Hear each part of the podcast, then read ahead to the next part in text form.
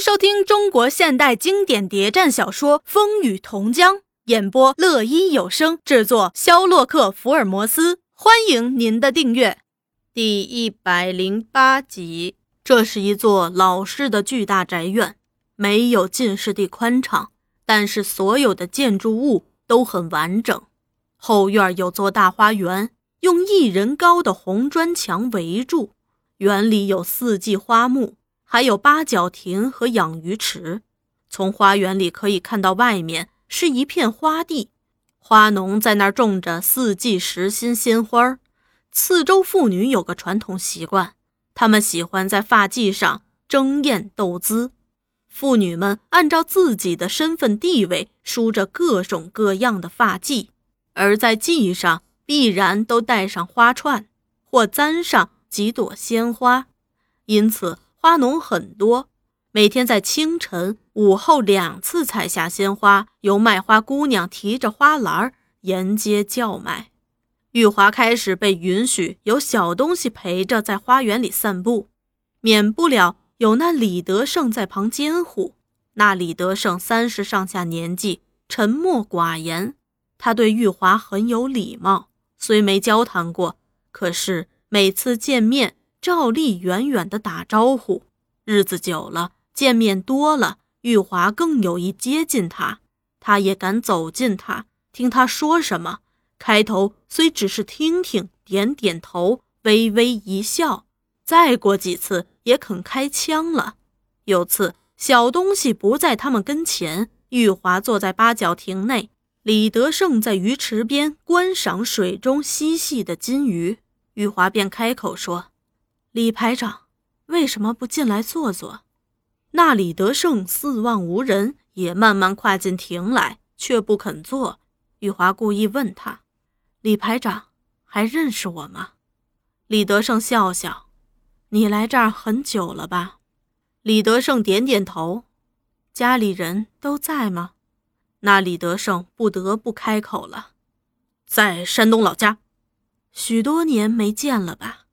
李德胜叹了口气：“当兵当了许多年了。”李德胜点点头：“不想家吗？”那李德胜难过的低下头。不久，小东西回来，李德胜又退到八角亭外。那吴启超有时也来陪玉华散步。玉华虽没有说话，他却还一个人自拉自唱，大谈其人生之道，享乐而已。什么革命？斗争都是骗人的。玉华不再去驳他，也不和他辩论。当他们散步到花园口，那儿有道铁门，用一面几斤重大锁锁着。玉华在那门边站站，起了个念头，故意叹了口气：“唉，能够出去走走，多好呀！”吴启超为了讨好他，连忙把李德胜叫来：“李排长，你带花园的钥匙了没有？”李德胜立正答道：“报告长官，门钥在身。开门，让小姐出去解闷儿。”门开了，一片花地，阵阵清风传来了茉莉、含笑、玉兰的扑鼻清香。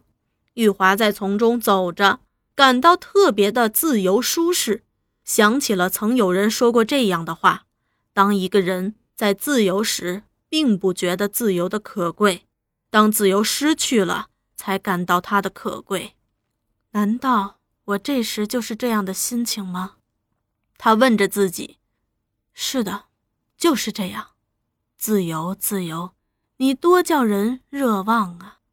想着，泪水就忍不住滴下。他偷偷抹去泪珠，唯恐心事被人看破。但是，一直悄悄地注视着他行动和内心变化的吴启超，却比他更敏感。更能体会这种心情，他信不过来，并且存心挑逗他。蔡小姐，你现在也觉得自由可贵了吧？玉华没有理他，往前直走。他心动了呀。吴启超紧跟上，自由永远是你的，问题是你想不想他？只要你一句话，蔡小姐，你就可以像那自由的小鸟，飞上无边无际的晴空。过着你自由歌唱、自由飞翔的生活呀！玉华还是不理他。他走进含笑花丛，吴启超在后面紧紧跟着。我以为这件事对你并没有特殊的困难，只要你承认、自新，自由便是你的。怕人家说你当叛徒，我们可以不对外宣布，只要以后不再和共产党往来就算了。玉华咬紧牙关，忍住自己的愤怒，他快步地离开花园，径向花园大门。花园门边站着小东西在等他。小东西问了：“走了这半天，累了吧？”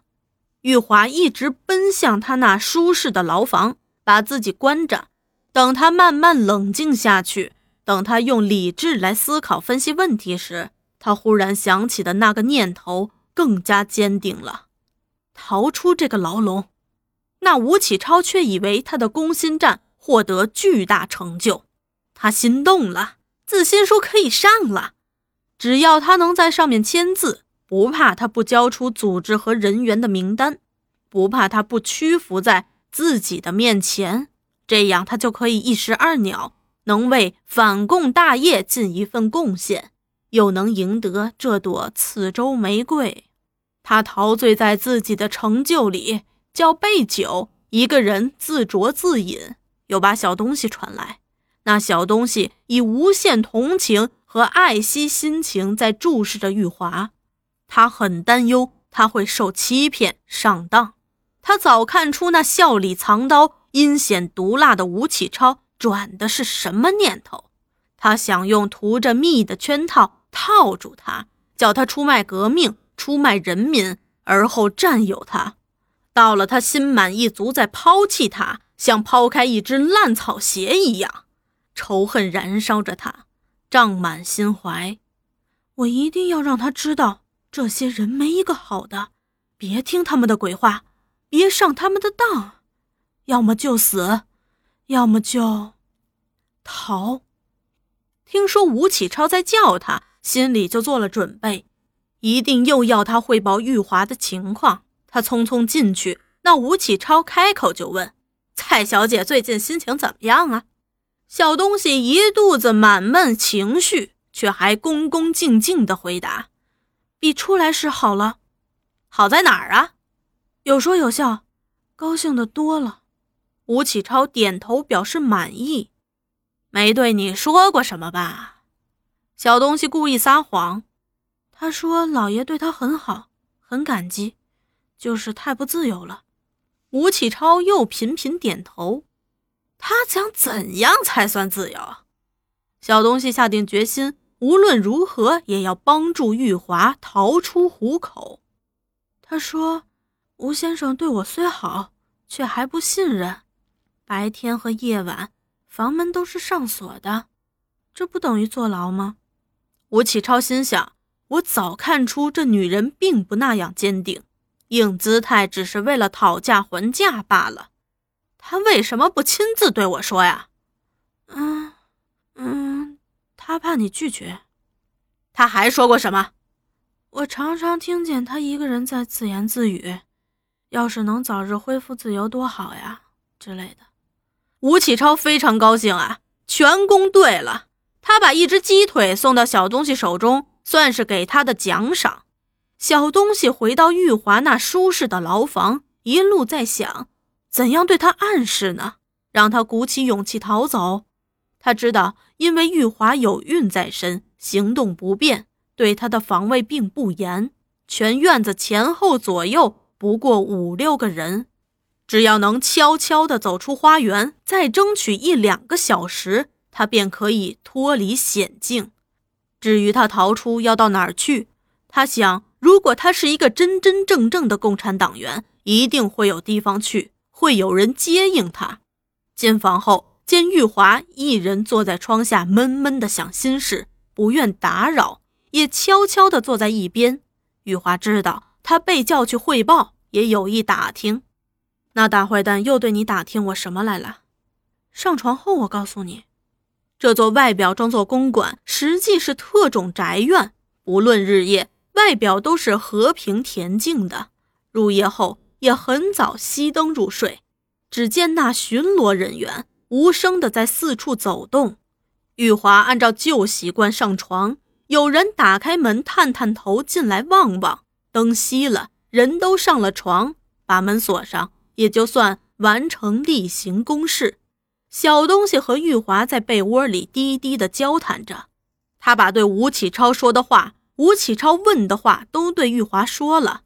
玉华听了，叹了口气：“唉。”我一个弱女子，又快生了，有什么办法呀？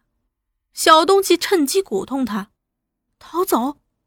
这话正合玉华多日来深思熟虑的心意，但他不能暴露过早，便故意问：“像我这样能吗？”